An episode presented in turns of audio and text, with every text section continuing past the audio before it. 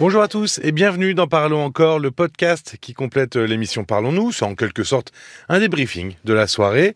Je m'appelle Paul Delair et avec moi pour m'accompagner Caroline Dublanche. Bonsoir Caroline. Bonsoir Paul. Jess a enfin un logement social. Il doit préparer son déménagement mais il est comme pétrifié, il n'arrive pas à faire ses cartons. Oui. Il comptait sur l'aide de sa compagne qui est actuellement malheureusement en convalescence. Il se retrouve donc tout seul euh, Jess avec cette peur qui le paralyse. Alors on a eu beaucoup d'appels euh, au Oui. sujet de Jess. Euh, il y a même beaucoup de messages. Les auditeurs parlaient de, de chapitres de vie, de découvertes. Hum. Ça semble être important de déménager. C'est même un gros bouleversement, non? Oui, c'est le mot. Euh, c'est le mot et d'ailleurs plusieurs études montrent qu'après le deuil et la perte d'emploi, euh, le déménagement euh, ferait partie des événements les plus stressants euh, de la vie. Il y a même un- en 2006 un sondage qui avait été réalisé par euh, l'Institut TNS Sofres qui révélait que 76% des Français avouaient éprouver euh, de l'anxiété lors d'un changement de domicile. Alors, évidemment, euh, quand on change de logement parce que l'on se sépare, parce que l'on a des problèmes Quand financiers, c'est contraint, quoi. voilà. C'est beau, voilà, c'est beaucoup plus difficile que si l'on déménage euh, parce que la famille euh, s'agrandit, qu'il y a un nouveau bébé et que donc il faut une chambre supplémentaire. C'est un peu- beaucoup plus porteur. Mais ça n'empêche pas le stress, même si le changement est, est souhaité et fortement désiré. Oui, parce qu'il y a un changement finalement, c'est ce qui fait toujours un peu peur. Euh, Oui, mais pas seulement. C'est-à-dire? Ben parce qu'un déménagement, ça renvoie euh, à la notion de perte. Ça, on quitte quelque chose de, de connu pour un, un, un saut dans l'inconnu. Oui, c'est pour ça que certains parlaient de, de, de- de découverte. Alors voilà, les, les plus les plus optimistes, les moins anxieux, on va dire, euh, vont vont dire que c'est une nouvelle page qui s'ouvre. Il y a de l'enthousiasme, il y a euh, le, le- le désir finalement de, de la nouveauté, d'une nouvelle dynamique. Voilà, d'aller vers l'avenir. Euh, mais en même temps, il y a pour ceux qui sont plus anxieux, ça peut raviver des, des quelque chose lié à la perte parce que outre le cocon que l'on s'était créé dans, dans son dans son logement, il y a aussi tous les liens que l'on avait tissés euh, avec les voisins parfois, avec les commerçants du quartier où on avait euh, ses petites habitudes, ses repères, euh, le petit restaurant où on aimait bien aller, le petit commerçant où on allait, la boulangère qui était sympathique. Oui, c'est Bon. vraiment le cocon qu'on s'est construit, quoi. Mais bien sûr. Et, et cette perte de repères, euh, euh, elle, elle entraîne bien souvent euh, un peu d'angoisse, un sentiment de, de solitude. Est-ce que c'est pour ça que certains, comme Jess par exemple, euh, que certains ont du mal à faire leur carton, à faire du tri? Eh Euh, oui. Faire du tri, c'est le plus difficile. Hein. Faut, faut choisir Oui. un moment.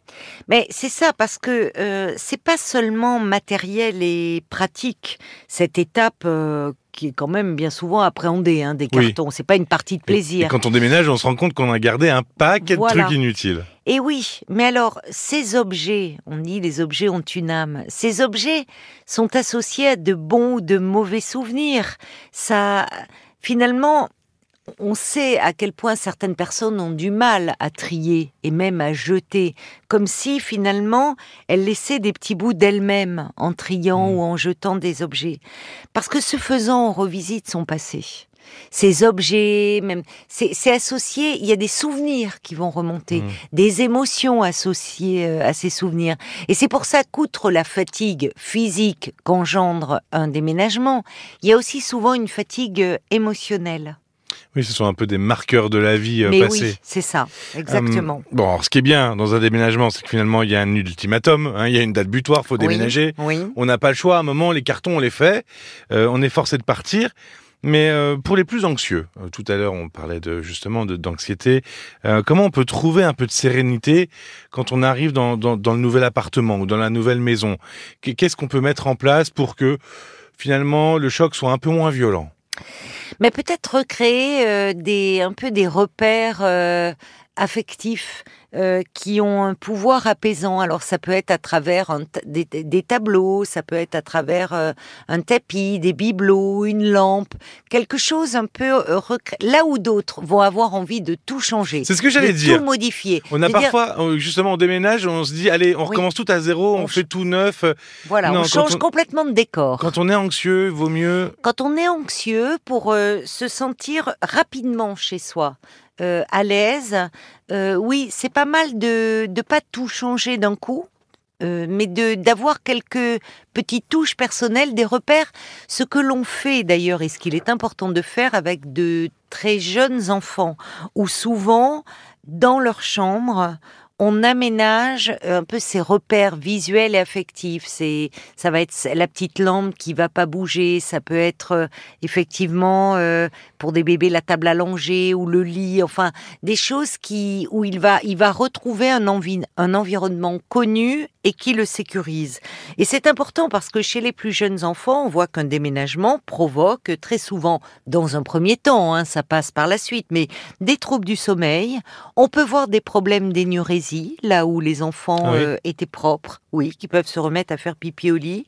On peut avoir une perte d'appétit, un peu de tristesse, enfin un peu d'insécurité. Symptômes que l'on retrouve aussi chez des adultes, excepté euh, l'énurésie, mais des troubles du sommeil, la perte d'appétit, un peu un sentiment flottant comme ça diffus de, de tristesse. C'est vrai que je pense aussi aux adolescents. Euh, tous les, les, personnes qui nous écoutent, qui ont des, des, ados, savent à quel point il est difficile de déménager quand on a des ados, hein, parce que les ados, euh, ce sont les copains qui comptent. Ah oui, ils ont débuté leur vie dans un endroit, eh il faut les déraciner, c'est un peu compliqué. Alors ça, c'est dur, hein, perdre sa bande de copains. Euh. Donc là aussi, comme euh, dès qu'il y a des enfants, qu'ils soient jeunes ou ados, il faut vraiment les, les préparer. Hein.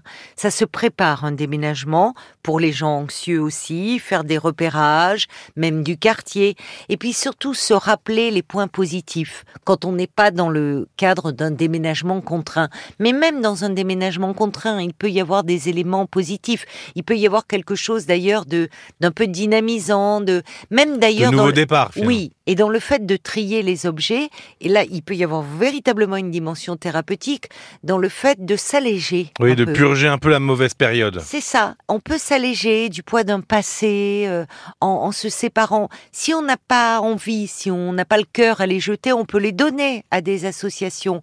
Mais ce faisant, euh, ça peut vraiment avoir quelque chose de, de salvateur. Et puis, euh, se, se, dire que parfois on déménage parce que pour des enfants, bah, ils vont avoir leur chambre à eux, là où ils le partageaient avec un frère ou une sœur. Parfois, ça peut, on peut avoir la chance d'avoir euh, une, terrasse, ou ça peut être, même si c'est on emménage dans une maison, un jardin. Enfin, voir aussi tous les, aspects euh, positifs qu'il y a à un déménagement.